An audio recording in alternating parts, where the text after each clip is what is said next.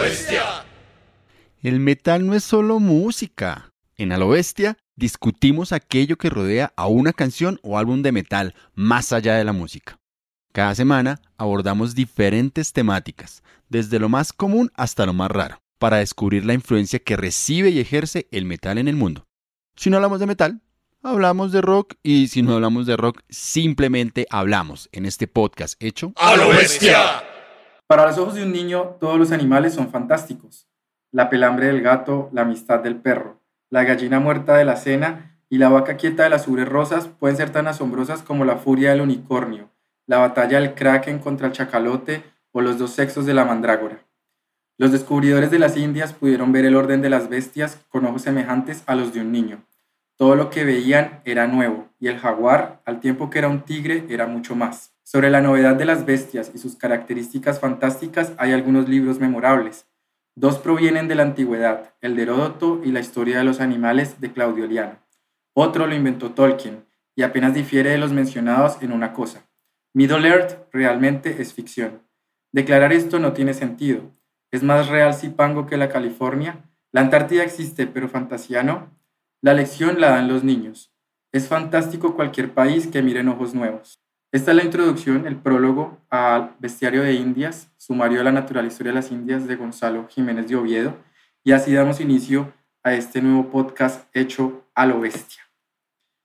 Hoy estaremos hablando sobre Bestias, un programa dedicado a seres imaginarios, fabulosos, criaturas mitológicas, sobrenaturales y otras inventadas por las mentes metaleras. Bueno, no encontramos de esas, pero vamos a hablar bastante de mitología griega y de otras orientes. Buenas noches, compañeros. Esta noche nos encontramos con el parche completo de una noche más de caos en nuestro país. Don Daniel, ¿cómo se encuentra? Don Jonathan, muchas gracias, pero sí lo vi que nos dijo imaginarios, ¿no? Perro. Ustedes son unas bestias imaginarias. Nos trató de bestias imaginarias. Manuelín. ¿Todo bien? ¿Cómo vamos en este metal sobre bestias por las bestias de lo bestia? Dijo en el interno, que era el... Pasto en llamas. Esta Pasto en llamas, Nariño ha caído de la plaza central. Sebas y Cali. Cali se quema también. Cali representando, Cali sacando pecho por, por el país. Pachanguero. es que Cali es Cali, lo demás no es Cali. Lo demás es Loma. Y Camilo, buenas noches. Buenas ¿Cómo noches. le fue en la llegada a la casa? Eh, un poco caótica, pero logramos, logramos el cometido, como dirían los jugadores de fútbol. Entonces llegamos. Siguieron las fue- indicaciones del profe. Sí, fue algo bestial, pero llegamos. Acá estamos listos a cumplir la cita de, del día de hoy. Listo, pues vamos con algunos saludos. Bueno, saludamos a nuestros queridos oyentes, a An Arca o An Archa, supongo que quiere ser Anarca, a Loren Posada y al siempre fiel Oscar Javier Quinche Benavides que nos saludan por Facebook. Por Instagram un saludo a Oscar, como siempre en todas las redes, al viejo Draconis, Danotar 1, que sabrá el diablo quién es, Ángela Zazipa, Miguel Flores, Joana Amante, Baisam Abdo, Iyutig, Miguel Gómez, Juan Pablo Rivadeneira, y ¿es su hermano o su primo? Es un primo mío que lo, lo encontré hace poco, le dije, escúchate el podcast y quedó prendado ahí con la novia, se la pasan escuchando. Nada, sabor. Muy un bien, saludo muy a la, ex, a la ex suegra de Jonathan, a Igu- Gracias. Joel Morillo, Esteban Rubio, Carolina Franco, David Castiblanco, Diana María Rodríguez, Miguel Gómez de nuevo, la banda There's, There's No Savior y Parcero de Sebas, a el viejo Enzo Martínez. Gracias, Manu. Así como les estaba comentando Manuel, este es un programa sobre bestias, por las bestias de a lo bestia. Ya durante el programa se darán cuenta un poco de qué entendemos por bestia para este programa, pero inicialmente les voy a comentar sobre los filtros que tuvimos para la selección de las canciones. Entonces, los filtros eran muy básicos, la canción tenía que hablar específicamente sobre algún animal eh, imaginario fantástico, y para esto nos guiamos eh, con un libro de el señor Borges, que se llama El libro de los seres imaginarios. Allí hay una lista de una cantidad de animales. En principio los bestiarios no solamente tenían animales pues que surgieran de la imaginación o que no existieran o que fueran míticos, sino que también se encontraban animales eh, de, la cotidianidad como un tigre o un jaguar o un rinoceronte. Lo que sucedía es que en ciertos horizontes pues eran desconocidos y, es- y se les da la característica de bestias. También en estos libros, en estos bestiarios, eh, se encuentran seres que pueden ser considerados de alguna u otra manera humanos o humanizados, como las ninfas o las valquirias. Entonces tratamos de dejarlas por fuera de este episodio, quizá para hacer otro en un futuro, y nos enfocamos únicamente en bestias que tuvieran características animales y en su descripción, en su anatomía y pues por supuesto en su historia mitológica. Otras fue también que no se puede repetir bandas, ¿no? Entonces todas las bandas que se Bueno. presenten aquí serán nuevas, no han salido nunca, a excepción de los bonus, claro está. Y los vacíos legales. Los vacíos, Los legales, vacíos legales. Nunca faltan, pero pues. Entonces no podíamos repetir banda y solo estábamos limitados a una banda de folk por si en- pensaba yo en un principio que iba a ser eh, un, como un episodio muy, muy folk. Después nos dimos cuenta que estaba quedando como demasiado heavy power y terminó siendo como una mezcla bastante, bastante interesante. Para iniciar, le pueden dar ya mismo a la playlist que la pueden encontrar en nuestras redes, en YouTube. Eh, pueden ingresar a el link que se encuentra en Instagram, donde está el Linktree, donde se encuentra acceso a Spotify, a Deezer, a Stitcher, a todas las redes donde pueden escuchar a lo bestia. A Google Podcast, Apple Podcast. Deezer. Y ese link también está en, en Facebook, ¿no? Porque no solo está en Instagram. Ahí en el botón de más información de la página también pueden ingresar a ese link tree. De, de- donde encuentran todo eso, las playlists y los episodios. Sin embargo, síganos en todas las redes y ahí no se van a perder nada nunca. Denle play, denle play para que se enfarren ya. Se enfarren con esta primera canción, que es de una banda británica que se llama Halda Boards, que pues es nuestra primera banda, es como un bonus ahí para empezar con una energía bien, bien buena. La canción se llama, es como el popurrí de las bestias heráldicas. Se llama Calling on All Heraldic Beasts.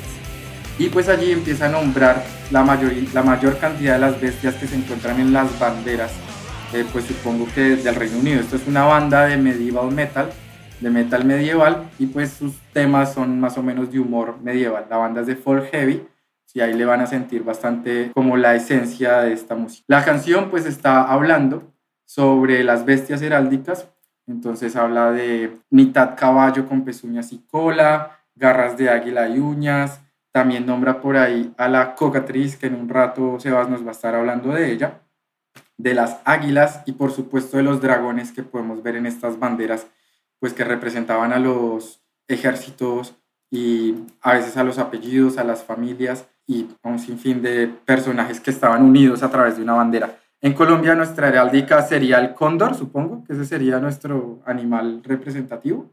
Ese es el animal Del de país, Colombia. Mm. Es el Sí, el, cóndor. el escudo- el- el del escudo del país es un cóndor. Sí, el cóndor de los Andes. El cóndor de los Andes. Entonces sería nuestro heráldica. ¿Alguno sabe la heráldica de su apellido? ¿O nunca han investigado? Del, del? Vela, pero Vela. de, de Benavides ni idea. Yo también al- a- alguna vez busqué el Rivadeneira, pero es complicado. Somos escasos. Somos más comunes en Ecuador, pero igual, o sea, alguna vez vi el escudo, pero, pero en un miniatura y para verlo grande había que pagar y dije, ay, no, tampoco me interesa tanto. Yo tenía un tío que se murió hace un par de años que sí era apasionado por la historia de la familia y de los velas y el escudo no, era, pero no había ningún animal, eran pues velas como tal, el escudo Sí. de armas de la, de la familia, pero era bacano. Bueno, muchachos, entonces démosle inicio a este episodio. Vamos a empezar con nuestro querido Camilo y con una bestia de una mitología pues muy cercana a nosotros que sería la judaica cristiana. Vamos pues Camilo con este death metal que me gusta a mí, noventerito. Quisimos empezar con la única banda de los noventas que propusimos. Estamos muy dos mileros últimamente. Y pues Camilo siempre nos aterriza con bandas viejitas y con metal colombiano. Bueno, yo arranco como siempre, echando para, eh, rebujando entre, entre mi colección personal. Por eso para el día de hoy traigo quizás uno también de, esos grandiosos temas de, de metal que me encantan en los bares cuando lo colocan. Y por eso mi primera propuesta el día de hoy es la banda, eh, la banda Sinister. Esta banda es de Holanda. Propongo eh, la canción, se llama Leviathan, de su segundo trabajo discográfico llamado Diabolical Summoning.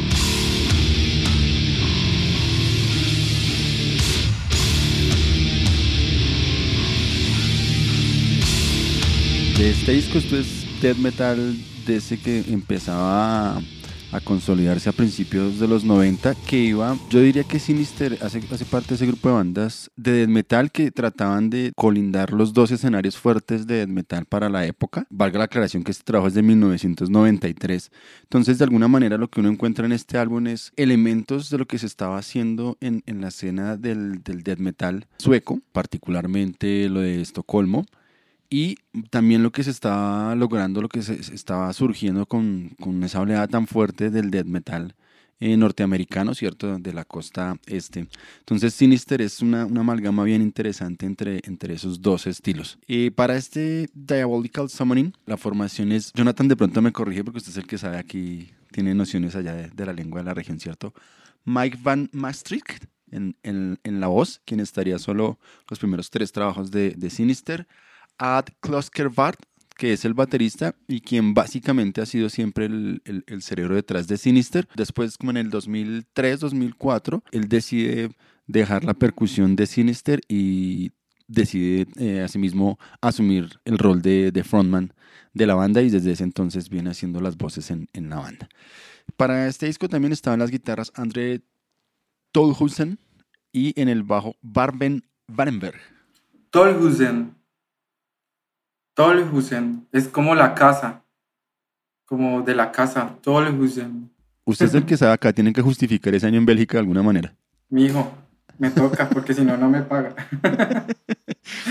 bueno. Ah, bueno, de, de, este disco, digamos que el, el, dato interesante de producción, pues obviamente todos estos, estos grandes clásicos de principios de los 90 siempre están marcados o por el estudio o por el productor. En este caso nos iremos por uno de los productores también importantísimos de, de esa escena de, de metal que surge a principios de los 90, que es el señor Colin Richardson, quien se encarga de la producción y también de parte de la ingeniería de este trabajo. Entonces, por eso también hay como, como un sello allí, sobre todo en la calidad, ¿no? Que de pronto en, las bandas suecas no es tan, tan notorio ese, elemento. Sinister, sí, digamos que este álbum para la época es un álbum con una muy buena, muy buena producción. Ya Richardson lo hemos mencionado acá en, otros, en otros momentos, ¿cierto? Trabajó con Carcass, sus, discos gloriosos, trabajó con Fear Factory y con otro montón de bandas por ahí eh, a lo largo de, su carrera. Entonces, eh, traje a, Leviatán para este, este episodio de Bestias. Eh, de Leviatán, pues podría decir muchas cosas, ¿cierto? Eh, empezando que fue la, la, inspiración para un libro, pero en otro momento cuando hablemos de filosofía y política hablaremos del, del Leviatán de Hobbes. Básicamente que aquí me centraré en, en, el aspecto de la bestia, una bestia que tiene origen en un montón de relatos de antigüedad en el Oriente Medio y en el, en el Mediterráneo.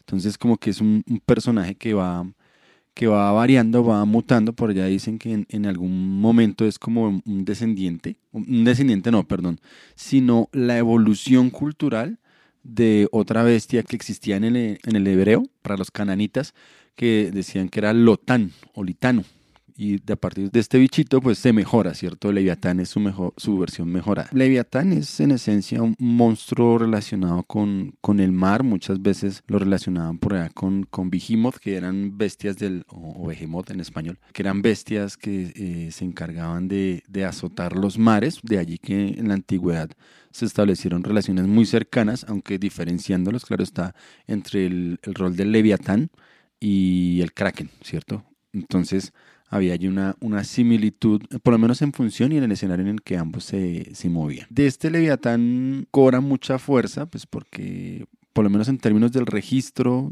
de, de su mención, pues aparece en el Antiguo Testamento, ¿sí? Y de allí que se haga una especie de símil entre la figura de Leviatán como esa serpiente del mar, una serpiente que se asemejaba que tenía una, una, cabeza de dragón, pero no era necesariamente un dragón, y Satanás, ¿cierto? O el diablo. Decía la tradición de, de Leviatán, pues que este era una bestia marina y terrorífica y su simple aparición origina tormentas y oleajes en una capacidad destructiva ilimitada, dice por ahí el material. Entonces, obviamente, pues Leviatán bajo esa perspectiva de ser destructor, pues cobra una importancia muy, muy eh, marcada en el, en el judaísmo, o sea, casi que durante un buen periodo de, de, existencia del judaísmo se le otorgaban los males a este bicho. Incluso podría decirse que, que la referencia a Leviatán podría ser anterior a la referencia de, de, Satanás en la Biblia. Y lo relacionaban con el pez monstruo. Entonces recuerden que siempre en el judaísmo siempre ha habido un ejercicio de simbolismo a través del pez. Entonces, pues, qué mejor para representar la parte opuesta, ¿cierto? Del pez, de la luz y todo el rollo que representa, pues obviamente el, casi la época de la llegada de Jesús, que tiene que ver con la era de Acuario y toda esa carreta, pues qué mejor que tener también un mismo pez que haga esa representación del mal allí, ¿sí? De Leviatán, obviamente hay otras versiones que se, se, distribuyen a lo largo del Oriente Medio. Yo me quedé con la bíblica, pues por lo que aborda la canción de, de Sinister, que es justamente hacer esa, esa mención a, ese, a esa bestia, a ese monstruo que va a arrasar con todo, a ese monstruo que va a dar origen a otra serie de, de espíritus y a otra serie de, de, males, ¿cierto? De hecho, en la canción hay algo interesante entre esos sincretismos de cosas, ¿cierto? Porque dicen que el, eh, por ahí en un verso dicen el pentagrama negro, ¿cierto? De, de, la resurrección, como la trampa traidora de la muerte. Una cosa así entonces para, para hacer esta alusión a, a este Satanás y hace nuevamente la mención por ahí en la canción al templo de Ur, que como lo veíamos por ahí en algún momento en el episodio de mitologías, pues definitivamente lo que fue la cultura sumer marcó muchísimo la construcción de los diferentes escenarios eh, cosmogónicos de, de, la antigüedad, de Oriente Medio, del Mediterráneo y pues obviamente lo que sería posteriormente la cultura griega y romana. Entonces ahí estaría el, el primer elemento propuesto por mí en esta noche. Para ustedes, Leviatán es, en algunos momentos puede ser un, un tanto confuso el momento de, de, quizás de diferenciarlo por la relación que tiene con otro montón de, de monstruos. Entonces, algunos lo llaman Baal, otros lo llaman que no sé bien cómo se pronuncia, es LTN. ¿Eso qué lengua es? Como... Eso es, eso es por allá de Oriente Medio, pero no, no, no, no logré rastrear qué era exactamente, pero por allá de, de, de Mesopotamia. palabra le han hecho, le han hecho la, le han buscado el origen desde el, el indoeuropeo, sánscrito y todo eso. Tiene más significados que quién sabe qué. Yo voy a especular con lo que voy a decir a continuación, pero pareciese que, que fue un término que logró como permear en diferentes culturas y sostenerse a pesar de la variación sí. de, de, las características del monstruo y también como de la identificación, como la representación en términos de la palabra.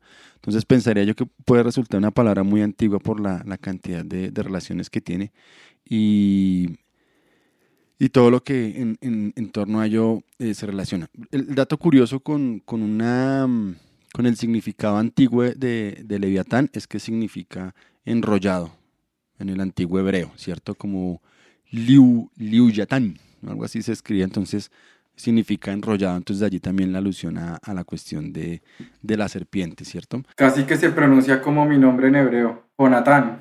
¿Jonatán? O sea, usted es una Jonathan. bestia maligna, ¿sí? Eh? Yo soy la re bestia, marica. Por eso estoy en a lo bestia. Ah, ya. Y para hacer la, la referencia más reciente en, en, algún bichulejo parecido a Leviatán es lo que, un poco, lo que se trabaja en Moby Dick, ¿cierto? El, el libro de um, Herman Melville, ¿cierto? Una novela de 1800 algo. Entonces, no me acuerdo la fecha exacta, pero es de 1800. Entonces ahí estaría como esa, esa referencia reciente de Leviatán. ¿Listo?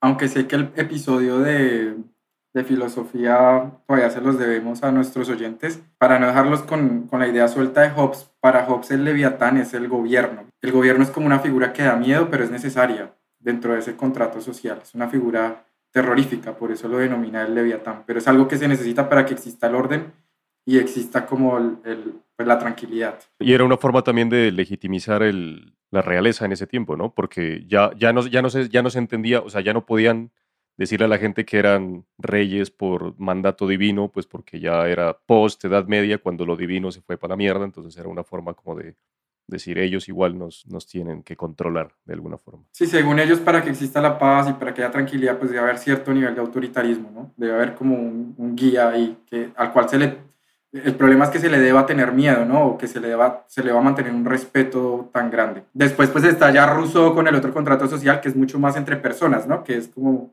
ah, que somos seres humanos, que podemos dialogar, es un poquito más entrando a la democracia. Pero pues embargo, tampoco es democrático.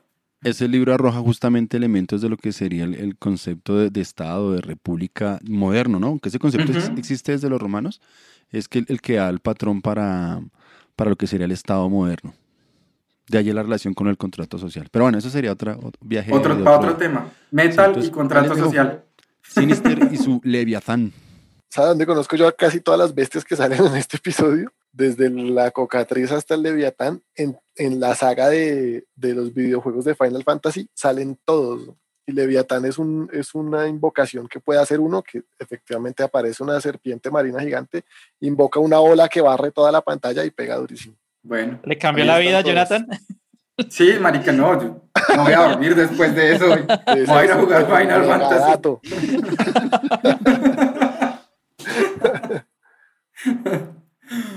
Bueno, vamos a continuar, muchachos, con una de las bestias más caspas que existen esta noche, de las, de las más caspas que vamos a hablar. Eh, la, la han visto en películas de Disney. Eh, podemos ahorita desarrollar un poco la idea de lo que es el arquetipo dentro de la mitología, así como decía Camilo que el Leviatán aparece en distintas culturas, esta es una de esas figuras que también aparece en distintas culturas, parece que las historias fueran parecidas, y el arquetipo es como una idea de conciencia colectiva, como que existe en el mundo y que nos parecemos, o todos tenemos un mismo origen y hay historias parecidas, o de cierta manera esas historias se empiezan a desarrollar en lugares distintos sin que haya comunicación entre ellos. Entonces, eso sucede mucho con este tipo de, de figuras míticas o bestiales, y este es el caso de la, Manuel. La sirenita. ¡Uh!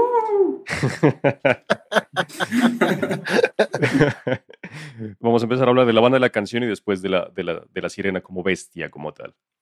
La banda que yo les propongo es Sirenia, precisamente. Es muy fácil relacionarla. Cuando Jonathan propuso el episodio, yo le envié esta canción de una, pues porque se me vino, el nombre es muy, muy similar. Y la canción que les propongo se llama Sirenian Shores, que es de su EP homónimo, Sirenian Shores, del 2004, que salió con Napalm Records.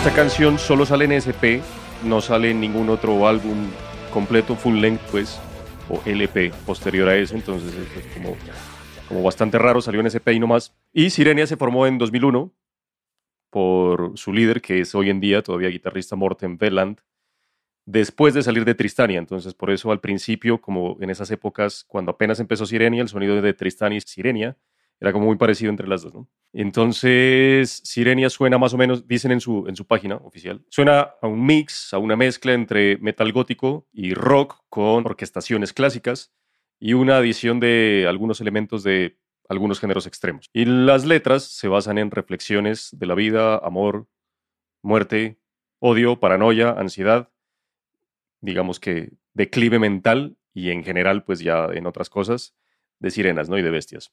Un dato curioso, ahí como para, para Johnny, que le cambie la vida y que no pueda dormir, Gracias, mano. en el EP de Sirene Shores canta Henriette Bordvik, que es la segunda vocalista de la banda y es la voz principal. Y en los coros de este EP canta Emanuel Soldan, quien es actualmente la vocalista de la banda, porque han tenido un cambio de formación, sobre todo en la vocal. Cada disco era, al principio era, cada disco era una vocalista diferente. Pues Fabienne Gondamin, Henriette Bordvik, eh, Mónica Pedersen, una española que duró como cuatro discos, Aileen, que en realidad se llama Pilar Jiménez García y yo- actualmente ya es Emanuel Soldan, quien es la vocalista principal, es una francesa y pues bueno, el último disco de ellos que salió este año se llama Riddles, Ruins and Revelations, pero, pero es de ese, de ese metal Ese gótico. gothic bailable.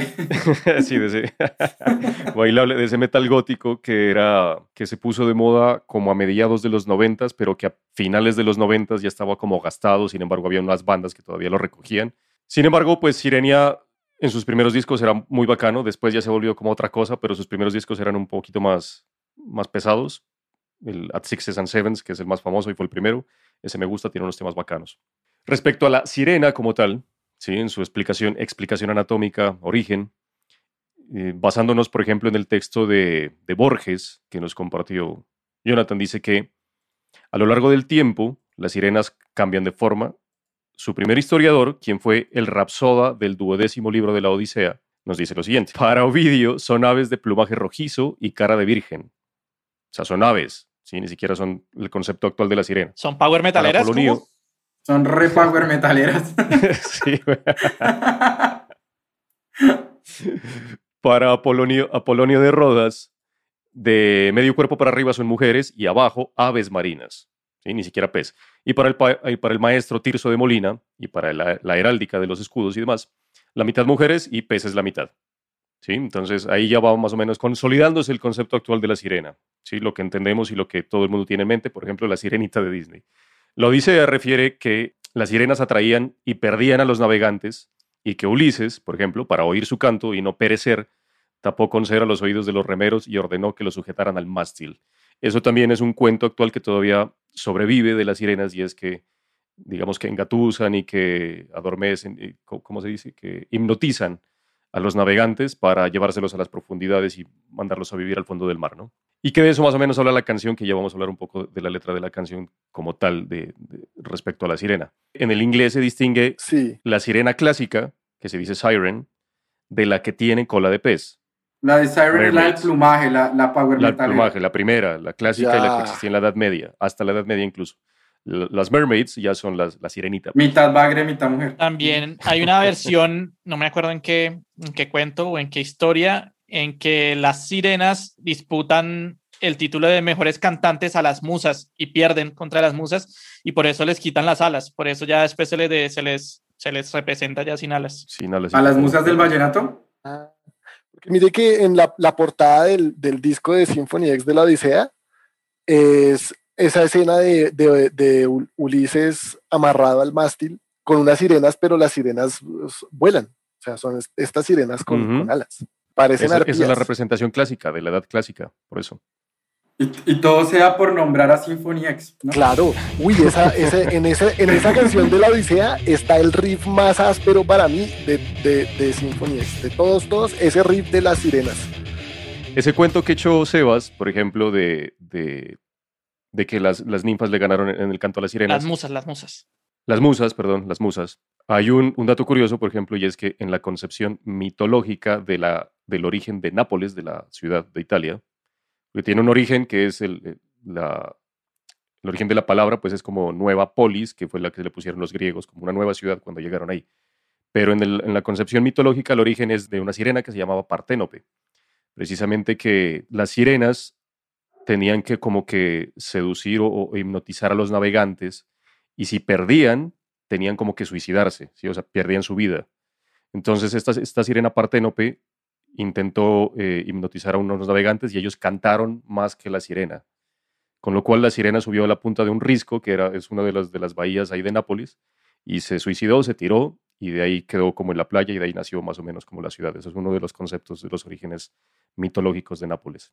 Entonces ahí haciendo esa relación con, con Sebas. Eso en cuanto a lo clásico. Como decía Borges en su libro, que las sirenas a lo largo del tiempo cambian de forma y demás, hay otros conceptos, por ejemplo, más locales. ¿sí? Esto es un dato que me pasó, por ejemplo, Jonathan. Y es de la Bacasaloa, que es la sirena para los Sicuani. Los Sicuani son una, ¿qué se puede decir? Una tribu que viven en los llanos orientales en Colombia, en los departamentos, viven entre Bichada, Meta, Casanare y Arauca, y en parte de Venezuela también, ¿no? Pues porque los llanos son de los dos países ahí compartidos.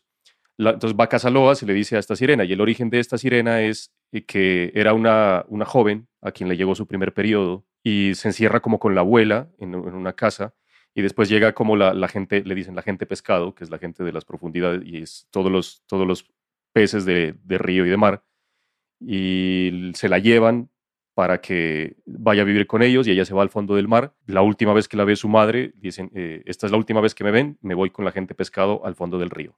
Ustedes morirán y yo no. Entonces se va, se va al fondo del río y se va a vivir con ellos, la gente pescado, bueno, se la llevan y se va a vivir al fondo del mar. Y con eso ahora la vaca saloa, que es la, que es la sirena sicuani, todas las mujeres, cuando tienen su primer periodo, los, los rezanderos, digamos que les hacen un, un rezo donde las rezan a ellas y a sus objetos personales para, pues, para que sean buenas adultas, que no se enfermen y demás. Y el, reza- y el rezandero o el, o el rezador tiene que nombrar a todos los seres del agua, comenzando por los camarones y las sardinas y demás, sigue a los peces más pequeños, después a los peces más grandes y demás. Y hasta el final tiene que nombrarlos a todos. Si se les olvida uno, si se le olvida nombrar, por ejemplo, un pez y alguien se lo come, entonces esa persona se va a enfermar. Así es, Manuel. Y ese rezo dura toda, toda la noche. Se llama el rezo del pescado. Empiezan como a las 6 de la noche y hasta las 6 de la mañana, cuando el abuelo termina de rezar, a la chica le entregan un- una olla llena de pescado y ella tiene que repartirlo a toda la comunidad y le tiene que rendir para todos los que se quedaron hasta esa hora bailando y danzando. Eso se llama el rezo del pescado. La chica le llega el, primer periodo, la menarquia. Entonces el abuelo, ella tiene un periodo de encierro, la mandan a la casa con una pañoleta roja y tiene que cumplir ciertas normas, ella no puede tocar ciertos objetos, eh, tiene que estar aprendiendo con las mujeres. La noche en la que el abuelo le dice que ya puede salir, se hace la noche del rezo del pescado, que sería algo así como la presentación de la mujer en sociedad, porque ya es una mujer adulta, ¿sí? ya puede tener hijos, ya puede procrear. Entonces a la chica la sientan en una hamaca y el abuelo empieza a rezarle el pescado, que es lo que nos contaba Manuel, desde el pescado más chiquititico que se conoce hasta el más grande y también, también hablan de los animales, o sea, de los mamíferos y de todo lo que se come. Y ya al otro día, o sea, ya cuando se acaba el rezo, que es en las horas de la mañana, la chica le entregan una olla llena de pescado y tiene que repartirla a toda la comunidad. Cuando ella termina de repartir, sale a correr y los hombres que la pretenden salen a tratar de cogerla. Ojo, porque en México también nos escuchan, ¿no? Sí, de, bueno, de atraparla, digamos. ¿sí? Entonces, bueno, esto es un ejemplo de esos, de esos arquetipos que existen en distintas culturas. En- también he escuchado entre los yukuna de mujeres agua que enamoran a los hombres y después se los llevan y los ahogan, o que, tiene, o que se van a vivir con las comunidades, pero tienen problema porque se empiezan a secar y entonces que tienen que estarles echando agua. Bueno, son historias bastante extrañas que, que suceden. Y para hablarles un poco de eso, eh, digamos que dentro de las comunidades, el- lo animal o esa parte no la entienden como nosotros. Voy a leer un pequeño extracto de un texto de Eduardo Viveros de Castro para que más o menos comprendamos esa relación que hay entre lo que es animal y lo que es humano para nosotros y en las comunidades como se entiende de otra forma. No les voy a hablar más de cosas indígenas, esta es la única parte. De resto vamos a hablar de pura mitología griega, así que no se asusten. Dice, la preposición presente en los mitos indígenas es, los animales eran humanos y dejar- dejaron de serlo. La humanidad es el fondo común de, lo- de la humanidad y de la animalidad. En nuestra mitología es lo contrario. Los humanos éramos animales y dejamos de serlo, con la emergencia de la cultura. Para nosotros, la condición genérica es la animalidad. Todo el mundo es animal, solo que algunos seres o especies son más animales que otros. Nosotros los humanos somos evidentemente los menos animales de todo. Y ese es el punto. En las mitologías indígenas, muy por el contrario, todo el mundo es humano, solo que algunos de esos humanos son menos humanos que los otros. Varios animales están muy lejos de los humanos, pero son todos o casi todos en el origen humanos o humanoides, antropomórficos o, o sobre todo antropológicos, es decir, se comunican con y como los humanos. Entonces la diferencia acá es que nuestro, por ejemplo, la evolución natural propuesta por Darwin dice que nosotros éramos animales que evolucionamos a humanos, mientras que casi en todas las cosmologías indígenas, en un principio todos éramos humanos, pero unos humanos se volvieron animales o, y guardan cierta humanidad, por eso se les habla, o sea, se, se les reconoce como seres casi que iguales, aunque siguen siendo animales, o sea, se tratan como animales, pero se puede dialogar con ellos o se les da cierta animidad, por decirlo de alguna manera, y pues los humanos simplemente cambiar. ¿Listo?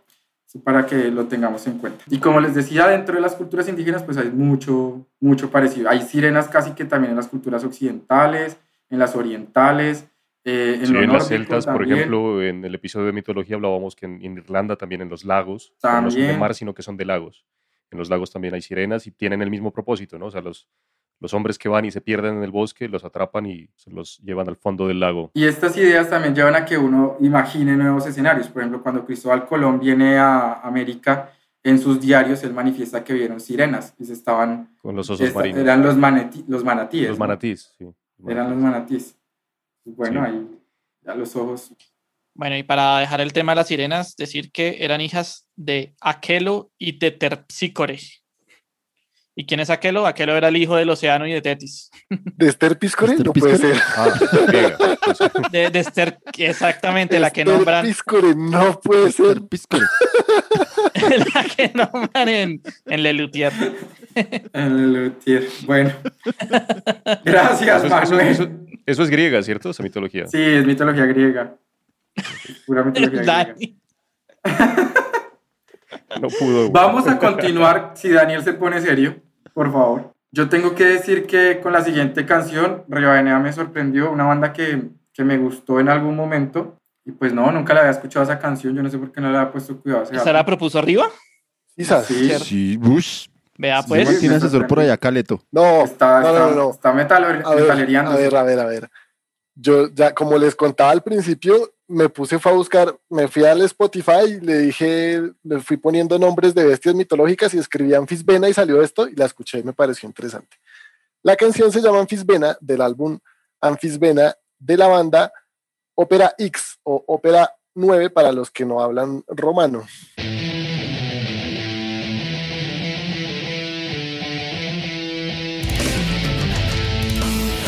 No, lo que pasa es que Opera 9 es una banda de, black metal sinfónico italiana que arrancaron en el 88 con el guitarrista Ocean. De todas maneras, ahí, o sea, arrancó él, pero estuvo cambiando de, de, miembros un montón, de miembros de la banda un montón, hasta que sacó su primer demo en el 93 y su primer disco en el 95, que se llamó The Call of the Wood. Este disco en Fisbena es su quinto disco del 2004. La canción habla más, o sea, yo la entendí más o menos como un ritual que se hace un poco silvestre, como hacia, hacia un árbol sagrado, en un círculo de gente que trata de representar a esta serpiente anfisbena, que la característica principal de la anfisbena es que es una serpiente con dos cabezas.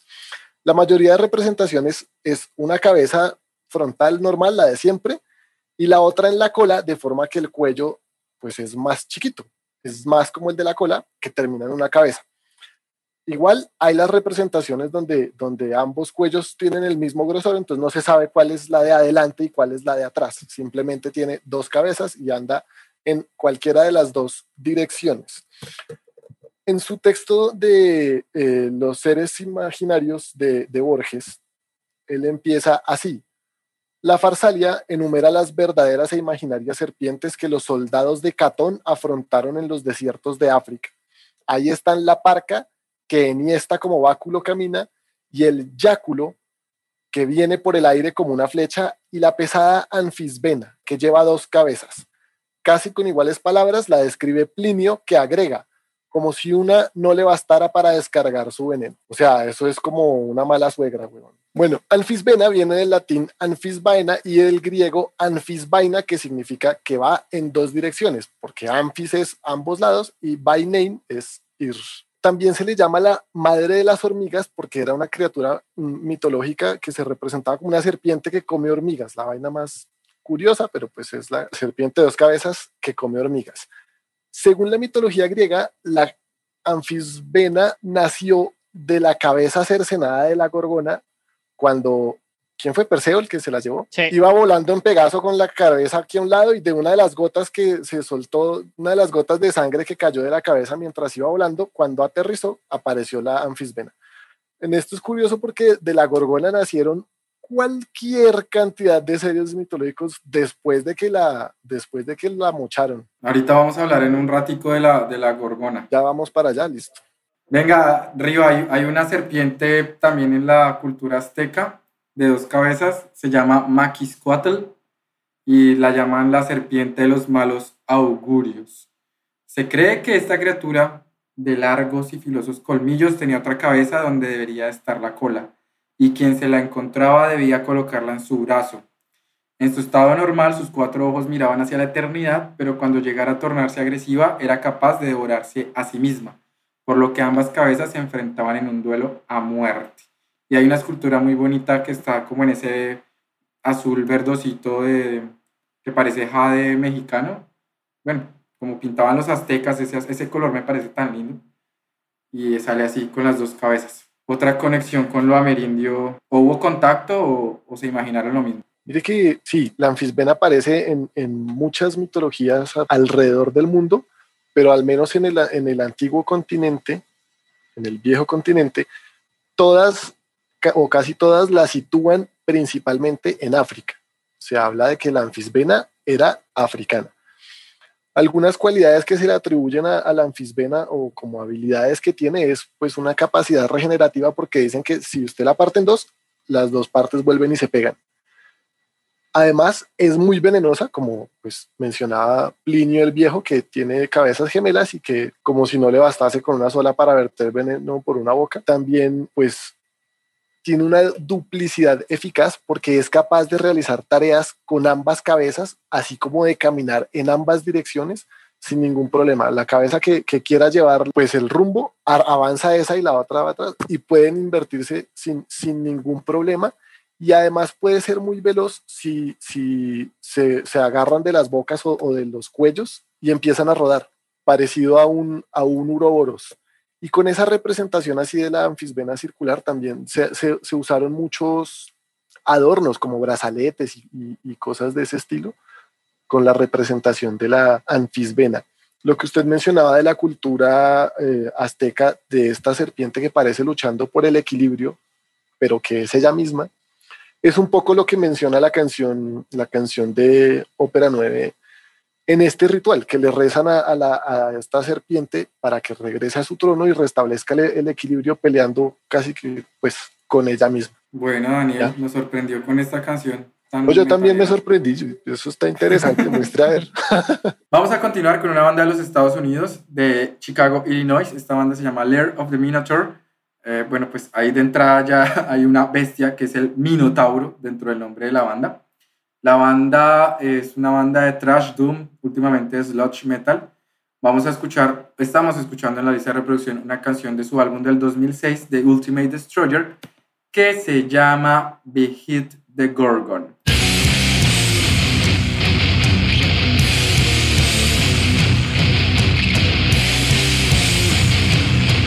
Entonces, pues vamos a hablar de las gorgonas o gorgona. En, la mitología griega, una gorgona era un monstruo femenino, al mismo tiempo era una, considerada una deidad protectora y su poder era tan grande que cualquiera que intentara mirarla pues iba a quedar petrificado. Dentro de las gorgonas pues más conocidas o en mitos posteriores se decía que había tres gorgonas, la más conocida Medusa, las otras se llamaban Esteno y Euriale.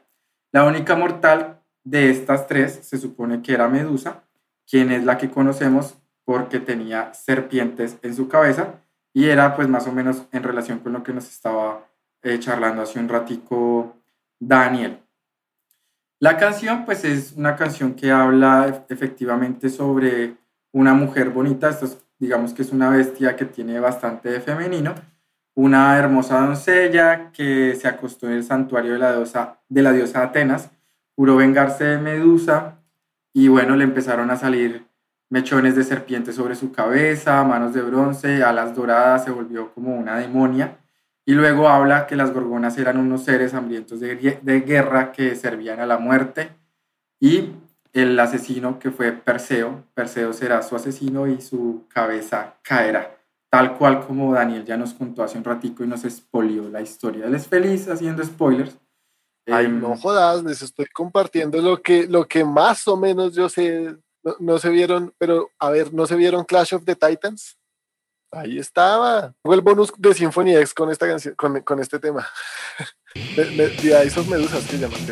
mire que en, en, esa canción sí lo menciona que, que así como una maldición, que ella es una mujer supremamente bella pero que nadie la puede mirar porque cae en terrible. Y ella sufre por eso, porque quisiera que la miraran, pero pues si todo se petrifican tenaz. Eh, Borges en el, libro, en el libro de Seres Imaginarios no las nombra directamente, pero dice que los ojos de las gorgonas petrificaban. Luciano refiere que de la sangre de una de ellas, Medusa, nacieron todas las serpientes de Libia, el áspid, la anfisbena, tal como nos contó hace un rato Daniel, el amódite, el basilisco. El pasaje está en el libro 9 de la Farsalia. Jauregui lo traslada así al español. El vuelo a Libia dirigió Perseo, donde jamás verdor se engendra o vive. Instila allí su sangre el rostro feo y en funestas arenas muerte escribe. Presto el llovido humor logra su empleo en el cálido seno, pues concibe todas sierpes y adúlteras extraña de ponzoñas preñadas la campaña. La sangre de Medusa, pues en este sitio produjo al basilisco armado en lengua, en lengua y ojos de insanable peste, a donde las sierpes mismas recelado. Allí se jacta de tirano agreste, lejos hiere en ofensas duplicado, pues con el silbo y el mirar temido lleva muerte a la vista y al oído. Ahí más o menos eh, cita Borges a las farsalias. Y ahí están sus gorgonas. ¿Listo, muchachos? Creo que es un mito bastante conocido, pero pues yo no le, no le he visto como relación en otras culturas de mujeres así que petrifiquen o algo así. Vamos a continuar esta primera ronda de bestias con la última bestia de a bestia, que es el señor Sebastián Puz, y dos bestias. Bueno, vamos entonces con la banda que les traigo el día de hoy. Es Trivium. Es una banda estadounidense formada en 1999, pero su primer demo es del 2003. Esta es una banda que tiene muchos subgéneros y pues siempre la ponen como entre las bandas del metalcore, pero a mí siempre me ha sonado como un trash súper moderno, con cosas groove, con cosas de todo. Tiene hasta heavy metal, mucho heavy metal, cositas de power también le siento a veces yo. La canción que les traigo el día de hoy se llama Torn Between Scylla y Charybdis, de su álbum Shogun, que salió en 2008 y que es el cuarto disco de la banda. Y el más famoso. A mí me gusta, es un discazo. Con este fue que me empezó Sí, a gustar güey. la banda a mí. Y la canción Shogun también es una chimba. Es bandota.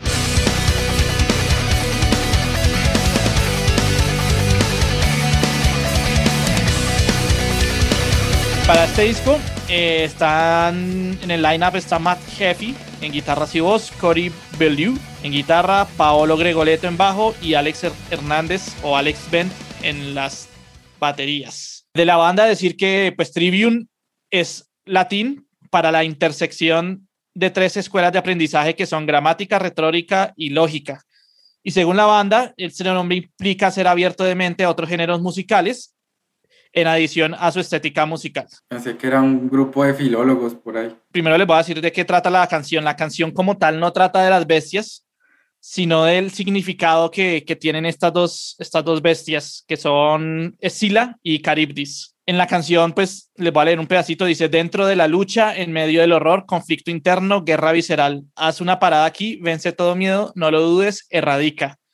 Rasgado entre Sila y Charybdis, siente el miedo a madurar, ve a probarlo. Rasgado entre Sila y Charybdis, banquete frutos de valor, si lo afronta. Entonces vemos que en la letra eh, siempre él está hablando como que la, la vida es difícil, que la vida te va a echar como muchas mierdas, que, y que siempre vas a estar así como, como en medio de estas dos bestias que están peleando por quién te come y quién te, quién te dé más daño, pero pues la canción sí tiene un mensaje positivo y es que como que no te dejes, así estés entre estas dos bestias, tienes que pararse y tienes que vencer todo el miedo y seguir adelante Y no dejarte comer. y no dejarte comer, exactamente.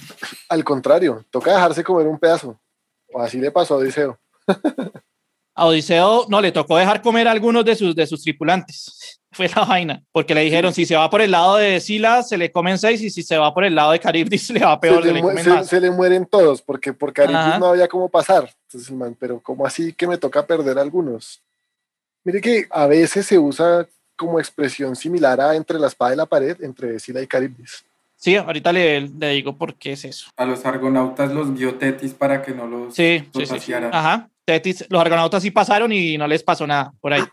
Ya les digo históricamente porque es que este Charybdis y, y Sila están juntos casi siempre. Empecemos a explicar quién es Charybdis. Charybdis es un, un abismo famoso situado en el estrecho de Sicilia frente al de, frente al de Sila, que era muy temido por los navegantes. Otra versión dice que era un monstruo que habituaba- habitaba ahí y que arrojaba agua al mar en grandes trombas tres veces al día, poniendo en gran peligro a los navegantes que cruzaban frente al estrecho.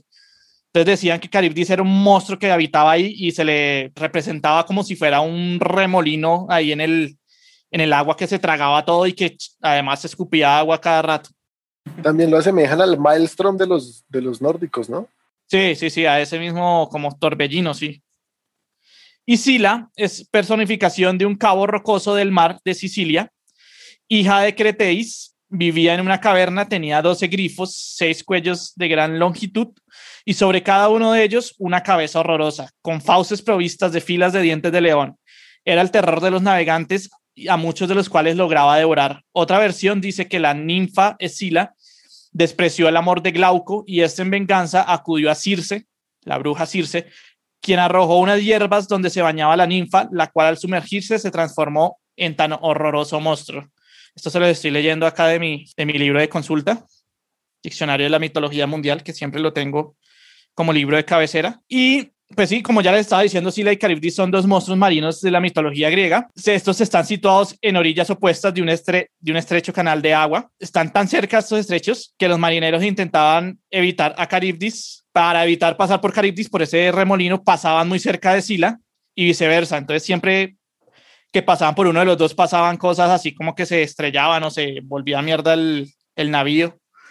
Y posteriormente a este lugar eh, se le identificó como el estrecho de Mesina, que queda entre Calabria y Sicilia. De hecho, esos dos nombres de Calabria y Sicilia, pues tiene que ver con el nombre, ¿no? Sila y Caribdis. Esto queda en el extremo sur de Italia. La frase entre Sila y Caribdis, eh, o como ahora sabemos, entre Calabria y Sicilia, ha llegado a significar el estado donde uno está entre dos peligros y alejarse de uno hace estar en peligro por el otro se cree que sería la antecesora a la frase entre la espada y la pared. Bueno, como ya dijo acá nuestro amigo, como ya nos spoilerió, nuestro amigo... Perdón, perdón, yo lo hago sin querer. nuestro amigo Cas spoilerín. Estos monstruos aparecen en el clásico poema griego La Odisea. El protagonista Ulises es advertido sobre la particular posición y poderes de estos seres fantásticos de la siguiente manera. Entonces dice, en cuanto a los dos escollos uno llega al vasto cielo con su aguda cresta y le rodean oscuras nubes. Esta nunca le abandonará y jamás, ni en invierno ni en verano, rodea su cresta un cielo despejado. No podría escalarlo mortal alguno, ni ponerse sobre él, aunque tuviera 20 manos y 20 pies, pues es piedra lisa, igual que la espulimentada. En medio del escollo hay una oscura gruta vuelta hacia poniente que llega hasta el Erebo. Allí habita Sila, que aúlla que da miedo. Su voz es en verdad tan aguda como la de un cachorro recién nacido y es un monstruo maligno. Nadie se alegraría de verla, ni un dios que le diera cara. Doce son sus pies, todos deformes, y seis sus largos cuellos. En cada uno hay una espantosa cabeza y en ella tres filas de dientes apiñados y espesos, llenos de negra muerte. De la mitad para abajo está escondida en la hueca gruta, pero tiene sus cabezas sobresaliendo sobre, la sobre el terrible abismo. También verás, Odiseo, otro escollo más llano cerca uno de otro. Harías bien en pasar por él como una flecha. En este hay un gran cabrajigo, higuera, cubierto de follaje y debajo de él la divina Caribdis. Sorbe ruidosamente la negra agua. Tres veces durante el día la suelta y otras tres vuelve a absorberla que da miedo. Ojalá no te encuentres ahí cuando la está absorbiendo, pues no te libraría de la muerte ni el que sacude la tierra con que acércate más bien con rapidez al escollo de Sila y haz pasar de largo la nave, porque mejor es echar en falta a seis compañeros que no a todos juntos. Listo, Sebas, muchas gracias por esa grandísima introducción a Sila y Caribdis. Hemos terminado la primera ronda. Amigos de la bestia, seguimos. Después de hablar del Leviatán, de la Sirena, la Anfisbena, la Gorgona, de Sila y Caribdis, nos vamos con la canción la banda y la bestia más caspa. Adivinen quién la tiene. En el mundo de los trus siempre habrá un Casputín. Casputín. Vamos por arriba. Bueno, sí, de una vez. Caspa recaspa el dragón. La bestia más caspa de todas, el dragón, yo creo. Más famosa, más de todo. Y para el dragón, pues no, no, no había caso. Tenía que poner una canción de Rhapsody y la, la más evidente tal vez en cuanto a dragones, pues es Power of the Dragon Flame. Del disco homónimo.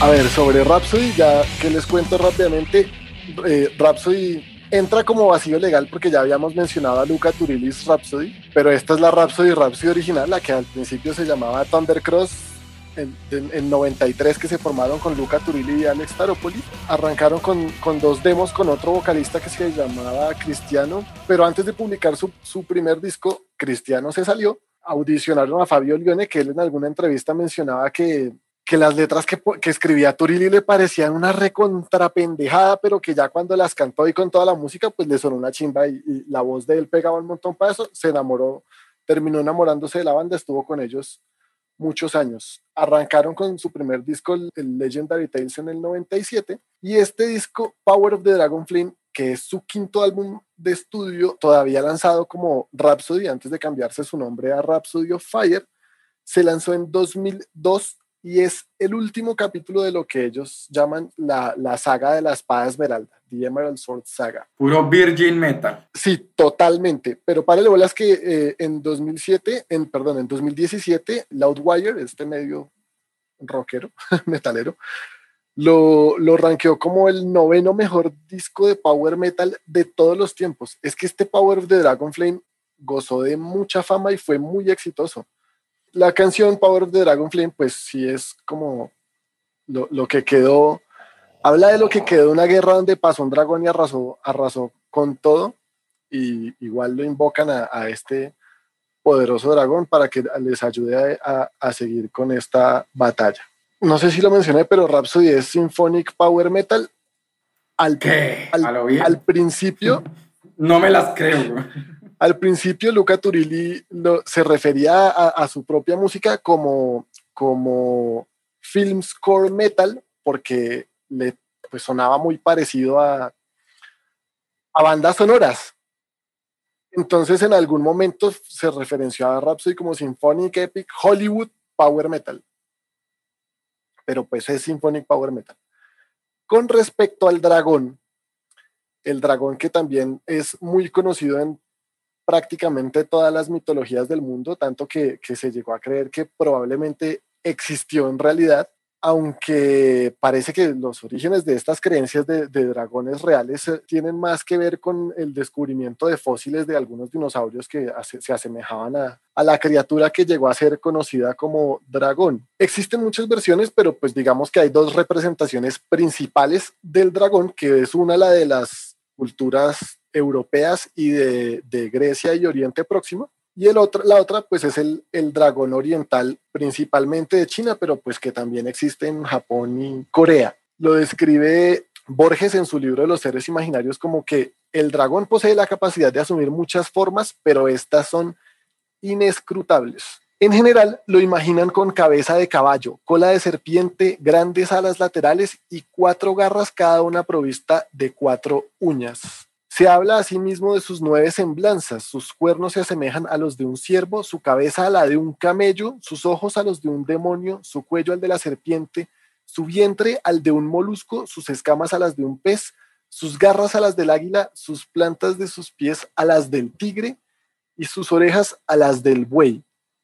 Hay ejemplares a quienes les faltan las orejas y que oyen por los cuernos es habitual representarlo con una perla que pende de su cuello y es el emblema del sol.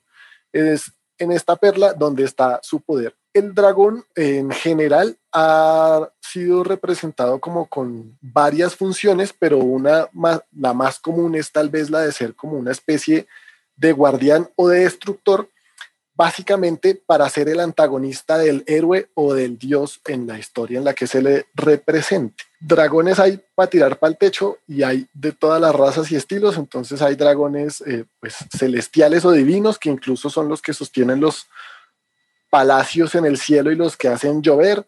Hay dragones eh, de montaña que son los que provocan digamos, los ríos y los que cuidan de la tierra, hay dragones submarinos, hay dragones subterráneos. A estos subterráneos son tal vez a los que se les atribuyen los, los que son los más avaros y que en, en su avaricia pues buscan devastar pueblos completos para acumular grandes tesoros. Ha sido una de las dos cualidades que se le atribuyen mucho a los dragones. Una es que son muy sabios, son de una gran sabiduría los dragones, y la otra es que son muy avaros, entonces buscan acaparar tesoros. La diferencia más clave con el dragón oriental es que el dragón oriental normalmente no tiene alas. También tiene una forma serpentina, aunque su, rostro es más, ah, se asemeja más al de los cocodrilos o los gaviales o, animales de, la familia de los crocodilos. los, crocodilos son como la, familia grande de las que hacen parte los cocodrilos, los caimanes, las, las babillas, los gaviales y pues sí, todos esos, los aligatores. O sea, dragón oriental, fácil, Shenlong. Sí, claro, tal cual, Shenlong. Y entonces suelen, suelen ser más deidades o divinidades que, que bestias de pues, más un poco más terrenales como, como se presentan en las culturas occidentales y europeas. Sí, algo del dragón hablamos en el Bestia Análisis de Covenant, ¿no? Cuando estábamos hablando de la canción Claro, Dragonheart. claro, porque los cristianos, o sea, no, no, no, no se les representa, mejor dicho, los cristianos lo han mencionado un poco en el Génesis, cuando se habló de que la, el- serpiente que tentó a, Adán y era una serpiente dragón, y como al- en el Apocalipsis, porque la bestia también se representa como un dragón. Entonces sí, en este de Covenant, pues también era el, el corazón del dragón y Yo creo que en, el- en la Biblia ya son cuestiones más de traducción, ¿no? Porque ya hemos visto, por ejemplo, con el Leviatán, que las bestias provenían de, otro, de otros orígenes etimológicos, sino que quizá a la hora de traducir, el dragón era como la imagen, o es actualmente la imagen más clara que podríamos tener de este tipo de, de bestia. O sea, es más fácil decir a una persona que parece un dragón a que parece un behemoth o que parece un, leviatán. Leviatán, sí.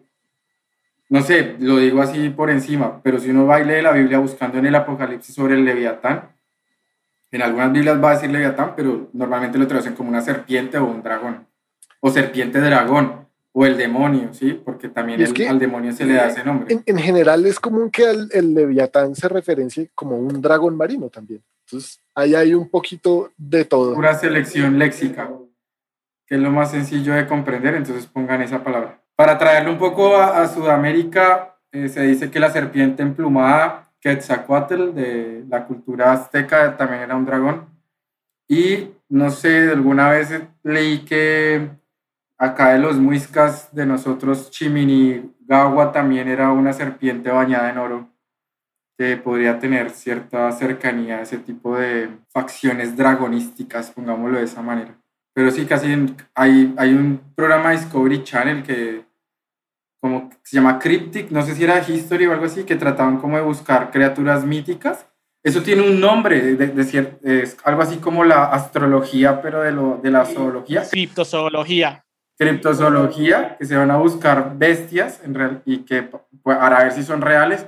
Y a veces han encontrado, por ejemplo, restos de peces que eran así bastante grandes o que podían tener características ahí medio extrañas. Como el megalodón. Exactamente. Bueno, pues sí, de, de- de los dragones también tenía que, pues se les atribuían muchas cualidades curativas, sobre todo a sus dientes, a sus huesos y como a sus cuernos. Entonces, por ejemplo, en Oriente Próximo había, había gente que, que, que vendía como huesitos de dragón para, para la salud y resultaban ser pues mm, huesos de, de cocodrilos egipcios y árabes. Los dragones están muy pegados ahorita por todo lado. Salió una película hace poco de Disney. Ah, Raya y el último dragón. Chévere. Es es una un- dragona así toda como transgénero, toda rara esa cara que tiene esa No, dragona. no, no, no, es, es, una, es una chica, es una chica la, la dragón. Pero son más dragones orientales en esa película. sí. Son más orientales. Y no tienen alas. Ajá, ajá. Son Vuelan más como en el agua. serpientes voladoras. O si vieron, si vieron el, el viaje de Chihiro, también ahí aparecen un par de dragones bien, bien bacanos. Sí, sí. El dragón más raro que yo he visto es el de la historia sin fin. ¡Ay, Falcor, el dragón, el dragón de la suerte! Ah. Uf. Lo que pasa es que en, en- Blanquito. en- en la película lo representaron muy chistoso y no tenía nada que ver con la descripción del libro, pero sí es un dragón. es Yo un creo que el dragón, el dragón nos da para hacer un episodio. A lo bien. Le- Les, levantamos las 10 canciones y hablamos acá. Dragon dragones. Metal. Dragon, Dragon Metal, Metal. Draconis Metal, sí. Pero ponemos el, el filtro. Nada de heavy ni de power. Ah, no. Heavy, sí. No, mentiras, igual debe No, haber para tirar para el techo fácil. Como, como Sí, con el fácil. diablo debe haber dragones. Sí, Sí. En, Bla- en Black Metal también mencionan dragones, güey. Draco Draconis. Listo, Daniel, muchas gracias por presentarnos al dragón. Ahora eh, vamos a irnos un poco, hemos hablado bastante de cultura greco-latina y vamos con la cuota nacional, una muy buena banda, Camilo. Pero advertirle a los oyentes antes que le bajen un poquito, porque después de escuchar esas voces agudas se van a pegar un totazo que me acaba de pasar.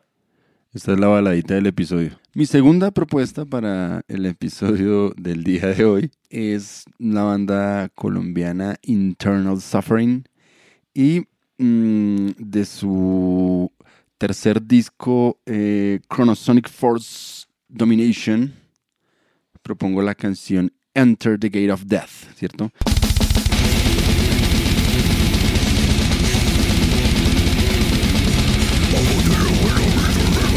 En realidad la canción no es original de, de este álbum, en realidad aparece en su primer trabajo discográfico, Supreme Knowledge Domain, del 99. Este disco es del 2004 y es el primer disco que ellos producen estando fuera de Colombia. El dato interesante en términos de, de la producción de este álbum es que está en uno, eh, también está en manos de uno de, de los ingenieros más importantes del mundo, vigente en, en, la escena, que es el señor Eric Rutan.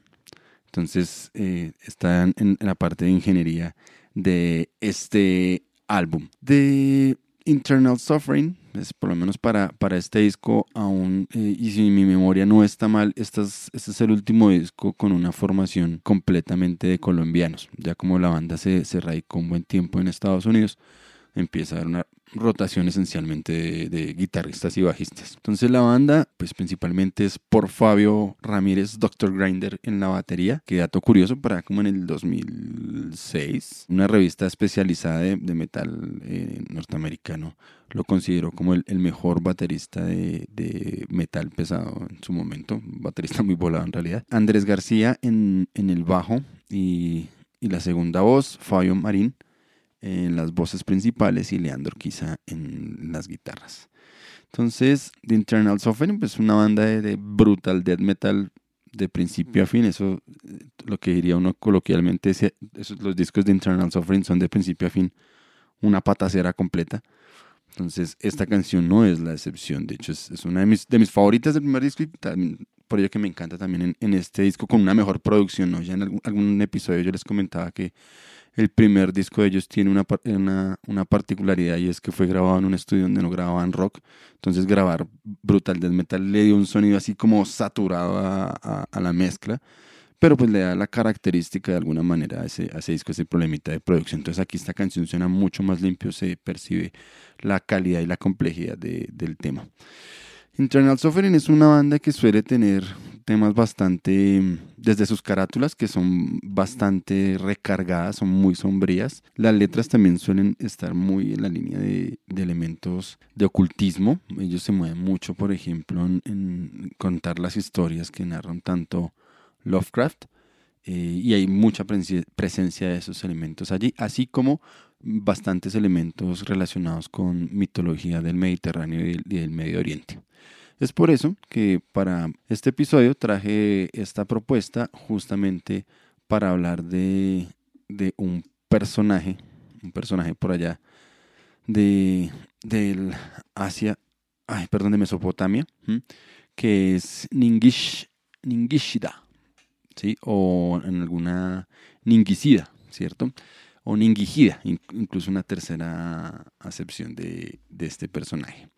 Entonces, Ningishida, como les decía, es una, una deidad de Mesopotamia. Era un, o sea, una de las dos serpientes gemelas que cuidaban el, como la entrada al inframundo o al árbol de, de la vida. Hay una discusión interesante en torno a, a, esta deidad porque si bien muchos traductores la asumen como masculino, resulta que el prefijo nin significa mujer. Entonces el significado de, este dios es como la señora, ¿sí? la señora eh, guardiana de la vida. La aparición de este personaje tiene que ver con, con, la mitología sumeria y dice que aparece en el mito de Adapa, como uno de los dos guardianes del palacio celestial de Ano. ¿Sí? Y la otra serpiente que la acompaña es Dumus. Entonces casi que en las historias eh, siempre están relacionados los dos como unos grandes guardianes, como serpientes, unas serpientes ahí con, unas alas raras, o a veces se les relaciona, o por lo menos así se ha entendido en los estudios que se han hecho, como una serpiente que tiene una cabeza humana. De Ningishida, también como cualquiera de los elementos que hicieron parte de la cultura de Mesopotamia y de, del Mediterráneo, pues también se va moviendo a lo largo de diferentes cosmogonías del, Mediterráneo. Algo interesante con lo que decía Jonathan, cerrando la presentación de Daniel, en la América prehispánica algo interesante y es que algunas representaciones de Quetzalcoatl terminan también asimilándose mucho a este personaje en Ingishida, ¿cierto? Por la combinación de la serpiente emplumada, ¿cierto? Porque hay algunas representaciones de Ningishida que también es una serpiente, una serpiente con plumas, ¿cierto? Una serpiente alada. Entonces también allí hay como una referencia muy similar en, la cultura eh, americana prehispánica.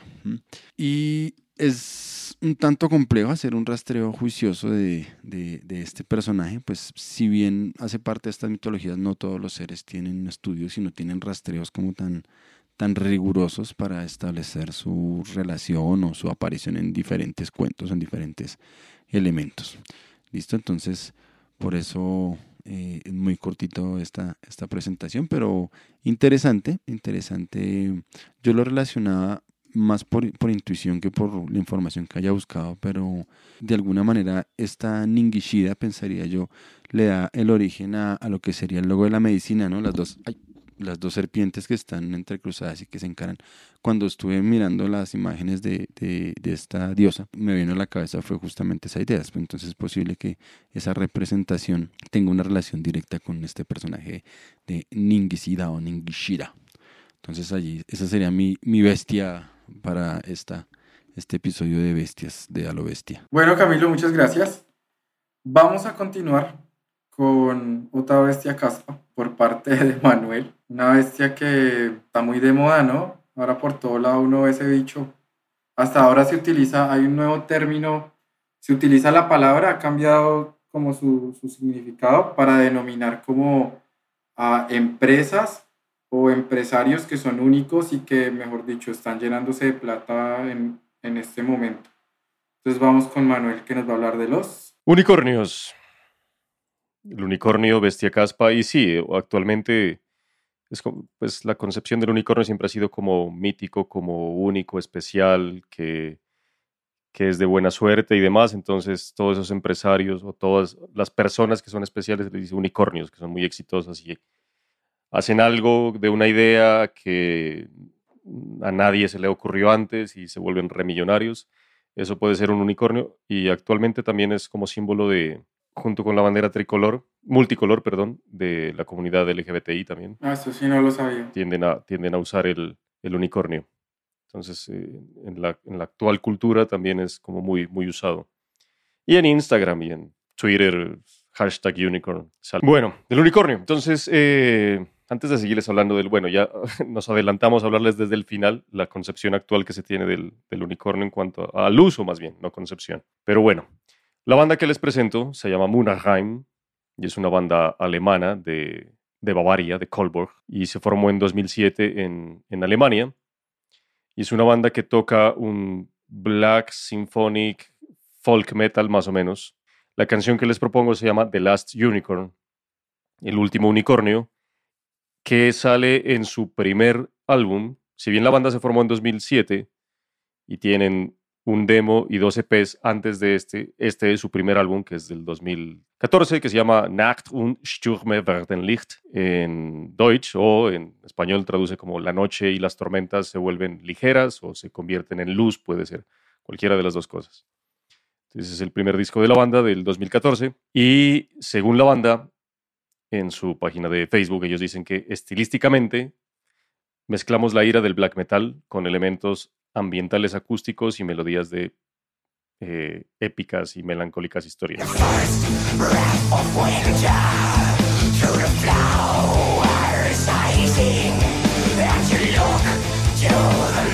Eh, nuestras canciones, con ellas queremos revivir momentos emocionales de la naturaleza, fantasía y la vida misma, que nos revela cada día, despertar para soñar, pensar y gritar, porque las emociones múltiples, sentimientos y fantasías son un uno de los últimos bastiones que nos han quedado en un mundo lleno de lujuria, de poder, un séquito ciego y pobreza espiritual, con lo que aún podemos cambiar algo. Una traducción ahí medianamente de lo que dicen en alemán de su página. En realidad esta canción es un cover de una canción de una banda sonora de una película que la película se llama precisamente igual que la canción The Last Unicorn, de la cual no tenía ni idea que existía, pero es una película animada que en teoría fue muy famosa de 1982. Entonces, esta película, la película es gringo-japonesa, llamémoslo así, pero la banda sonora de esta película no salió en Estados Unidos, por ejemplo, pero sí fue muy famosa en Alemania, entonces por eso es que una banda de black haciendo un cover de una banda sonora de una película animada, entonces es como raro, pero bueno, es la película de las Unicorn y la canción originalmente fue compuesta por Jimmy Webb e interpretada por América. América era una banda de, llamémoslo rock, que eran dos personas, eran dos manes, eran como de los 70 esa banda, no sé si la escucharon. Y es una interpretación que hacen con la Orquesta Sinfónica de Londres para esta película. Y la película se basa también en una novela que se llama igual que la canción y que la película, de las Unicorn, del 68, escrita por Peter Sawyer Beagle que además ayudó a la, al guion de la película. Y la película trata sobre un unicornio, y la canción, pues de una vez les digo de qué trata la canción, porque más o menos la película, de un unicornio que se entera de que es el último en el mundo, el último existente, entonces emprende un viaje tratando de averiguar qué pasó con el resto de su especie. Entonces por eso esa canción obviamente es un folk y empieza con unas flautas, con unos sonidos, unos vientos ahí todos, todos de bardo, pero empieza así como medio, medio linda la canción, precisamente por eso. Eh, entonces sí, eh, la canción habla de eh, que cuando, por ejemplo, cuando, el último, cuando la, la última águila sobrevuela la montaña que se desmorona y el último león ruge en la sombra del bosque, entonces allá se va a encontrar el unicornio. Entonces es también esa concepción como del unicornio que es que va a estar al final de un arco iris, que así como el caldero de los, de los duendecitos, que es muy difícil de encontrar, que es, trae buena suerte, que tiene poderes mágicos, que puede traer eh, abundancia de dinero, salud y todo lo demás. Entonces, que es muy difícil y que por ahí es, eh, por eso un unicornio es algo como, como, una, como una utopía también, como algo que nunca se va a encontrar, pero que, se desea siempre, ¿no? Esa también es una concepción que se tenía. Respecto a, la, a la bestia como tal, Respecto a la bestia como tal, en el libro de eh, Los seres imaginarios de Borges, con el cual nos estamos basando, Borges nos dice que la primera versión del unicornio casi coincide con las últimas. Dice que, por ejemplo, 400 años antes de la era cristiana, el griego Tesias refiere que en los reinos del Indostán, o sea, en la India, hay muy veloces asnos silvestres de pelaje blanco, de cabeza purpúrea, de ojos azules y provistos de un agudo cuerno en la frente, que en la base es blanco, en la punta es rojo y en el medio es plenamente negro. Entonces, en, varias partes, no solo aquí, sino que eh, en varias fuentes, por decirlo así, he encontrado que, que el unicornio viene de una, como que la primera referencia que se tiene es de unos animales de la India, que ya se tenía conocimiento por parte de los griegos. Y eh, en la Edad Media, por ejemplo, los unicornios italianos parecían más chivos o incluso camellos, que eran, tenían un pelaje greñudo, o sea, no eran tan caballos con el pelaje así lindo y liso corto, sino eran más de pelo, de pelo largo y enmarañado. Y que para los países germánicos, por ejemplo, para los de habla alemana, tenían un pelaje marrón o de lunares. Durante el Renacimiento, por ejemplo, también siempre se les otorgaron poderes y, digamos que, sí, connotaciones mágicas a los unicornios, pero en el Renacimiento se creó un escepticismo en cuanto a las propiedades mágicas y milagrosas de los, de los unicornios. Y confundían mucho. Hay una estatua incluso en el Vaticano y el Papa tenía una en ese tiempo, que es de un cuerno como de 3 metros más o menos, o de 3.5 metros, que es el, cuerno, largo del cuerno del unicornio. Y es porque existe un animal, o existe un animal que se llama narval, que vive o habita en, el Océano Ártico, cerca del Ártico y en el Atlántico Norte, muy arriba también antes de, llegar a ser el Ártico, que es de un pez que tiene un cuerno es un cuerno así horizontal, que mide más o menos tres metros. Entonces, después de la Edad Media, gente que los cazaba o veía eso en, Groenlandia sobre todo, pero también en Islandia y, por allá arriba en el Océano Ártico, llevaban ese cuerno a Europa para venderlo y lo hacían pasar por cuerno de unicornio. Entonces, por eso también en el Renacimiento y despuésito, la gente eh, pensaba que los unicornios tenían un cuerno así de largo, como de tres metros y pedazo, pero eran, realmente era un cuerno de narval los ricos los compraban, los reyes, los hacendados, los papas las querían tener y todos, porque se le otorgaba también efectos medicinales, curativos, mágicos, entonces también los embaucaban por ahí. Pero en realidad eran cuernos de narval. Entonces, eh, igual que lo que he tratado la sirena ha, tenido cambios, ha tenido distintos orígenes, depende de dónde venga, pero una concepción de su origen o de las primeras referencias y puede ser el animal de India Y también el unicornio siberiano. El unicornio siberiano es un rinoceronte que ya está, yo no sé si ya está extinto o si no está casi extinto, que es como un rinoceronte que tiene uno de sus cuernos, hay unos que tienen dos o tres, es muy largo, o sea, tampoco tres metros, pero es muy largo, entonces se le entiende como un unicornio también. Entonces esas son como las primeras referencias de, antes de que mute todo al, al, que conocemos hoy, que es un caballo blanco con un cuerno a veces incluso dorado. Listo, los unicornios. ¿Cuál es la canción de Silvio Rodríguez? ¿Cuál fue el Mi unicornio, azul ayer se me perdió. Uy, canción bien harta para uno de universidad pública, ¿sí o qué camino? ¿Cuántas veces la ponían? Y se desapareció. Y yo no tengo más que un unicornio azul. Listo, muchachos, estamos llegando al final de este episodio sobre bestias con los bestias de a lo bestia. Y la siguiente bestia, yo todavía no sé en español dónde lleva el acento, si es al principio, en la mitad o al final. Para eso y mucho más, nuestro mitologista, mitólogo Sebastián. Cocatriz, o cocatriz o cocatriz. Yo le digo cocatriz, pero pues. Bueno, hágale a ver. Porque en inglés sería cocatriz. La banda de la que les vengo a hablar, muchachos, es Funeral Mist, banda sueca de black metal, eh, formados en 1993, primer demo del 95 y les vengo a presentar su canción llamada Coca-Actriz, que es lo mismo de la bestia que les voy a presentar, que es el Coca-Actriz. Esta canción pertenece a su álbum Hecatomb, salido en el año 2018 y es el tercer disco de la banda.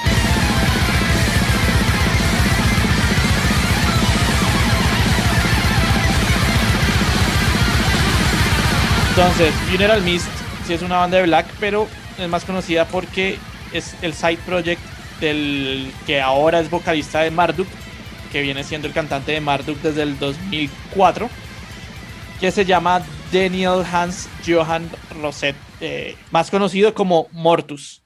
Para este disco, pues él, él, también está este man que hace, tocó el bajo, puso las voces, tocó la guitarra. Y para la batería se trajo al baterista que ya había conocido en Marduk, Lars Broderson, él fue baterista de Marduk en cuatro discos, como en la mitad de, de la vida de, Marduk. El man estuvo ahí en cuatro discos chéveres de, de Marduk. Entonces es un black metal sueco así bien rápido, bien con todo el power que caracteriza pues el, el género del black sueco. Para hablarles un poco de, de la bestia, la cocatriz es una criatura mágica legendaria que se origina en el folclore europeo. Es descrito por Lawrence Brainer como un adorno en el, en el drama y la poesía de los isabelinos y ocupó un lugar destacado en el pensamiento y mito inglés durante muchos siglos. El cocatriz es descrito como un pequeño dragón que tiene dos patas y aunque yo creo que sería mejor describirlo como una quimera, ya que es como varias bestias en una sola, su descripción moderna se le pinta como con cabeza de gallo, cuerpo de serpiente, alas de dragón y siendo este capaz de volar. La primera vez que se le describe data como del finales del siglo XIV y de acuerdo con el libro, un libro que se llama De Naturis Rarum de Alexander Neckham, el cocactis es un producto de un huevo puesto por un gallo y que es incubado por un sapo, o en algunas versiones dicen que es incubado por una serpiente. A veces se le confunde o se le dice que es el mismo basilisco, pero esto es debido a que una traducción que hicieron de un libro donde se, describían toda clase de cripto criaturas, no sé cómo se llama. Hubo una, una confusión ahí en la traducción y se le puso al Cocacris, que era el mismo nombre que le ponían al basilisco.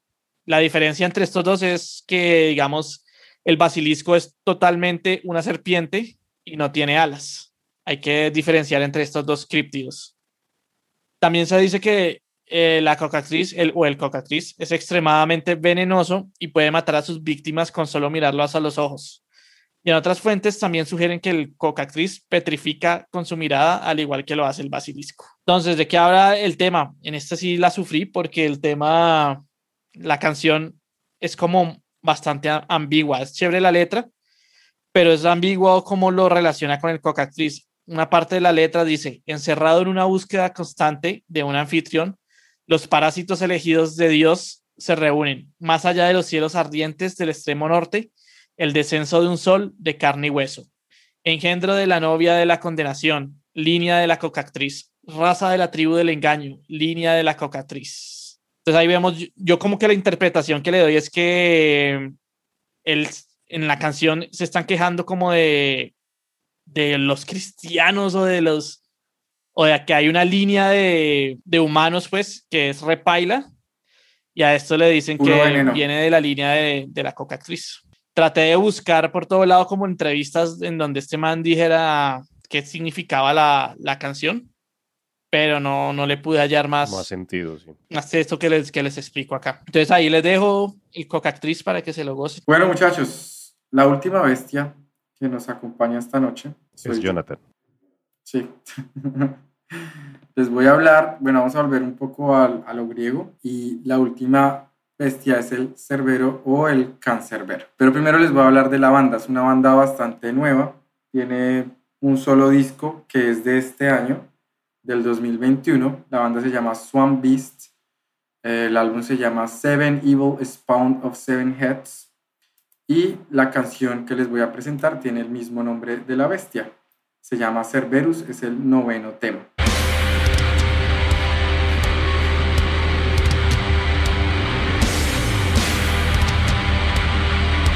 Como les digo, la banda es bastante nueva. Es una banda de death metal con cosas de grindcore.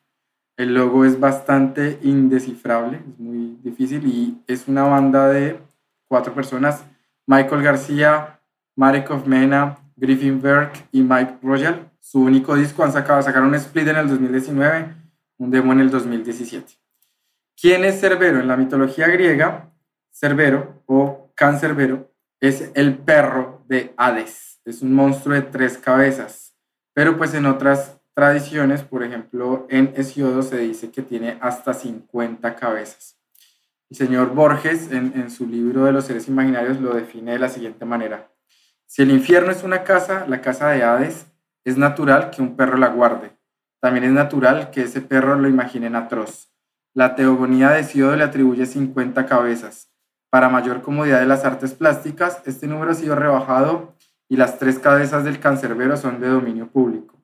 Virgilio menciona sus tres gargantas, Ovidio su triple ladrido.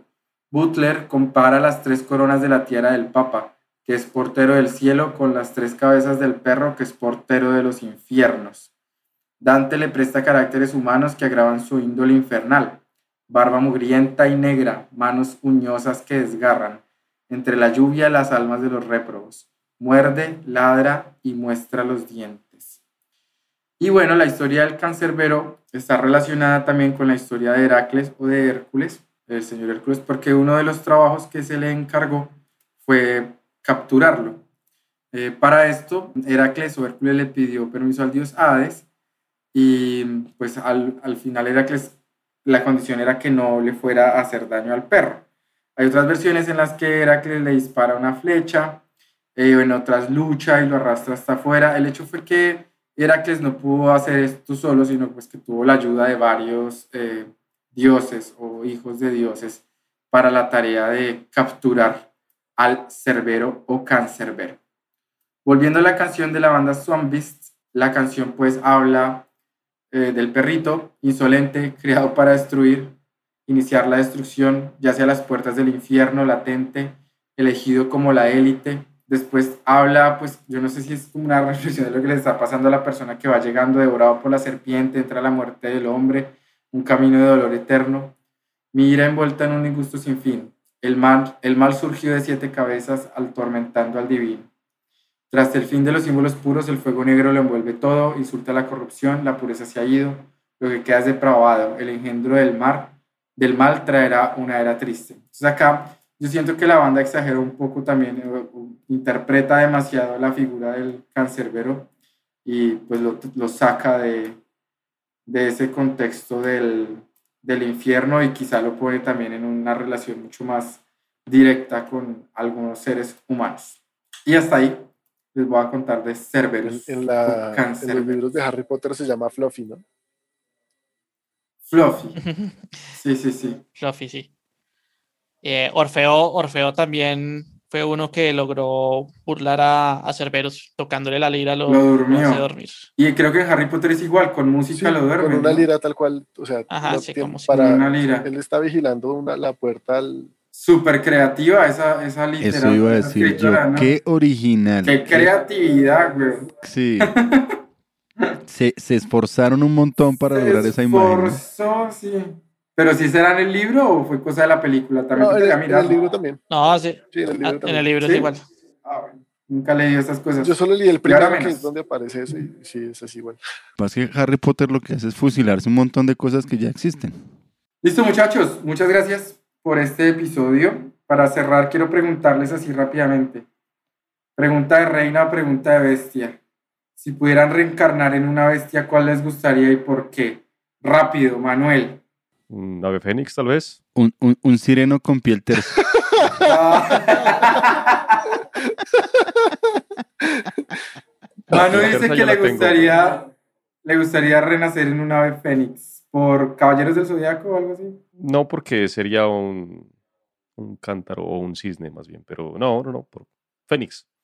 Porque no, me debo- no, porque no me está dando tiempo más para pensar y ese es el primero que me viene y que me gusta. Entonces, por eso. A mí me hizo pensar en una canción de a Botero. ¿Cuál? Que dice, I wanna reincarnate in a parrot.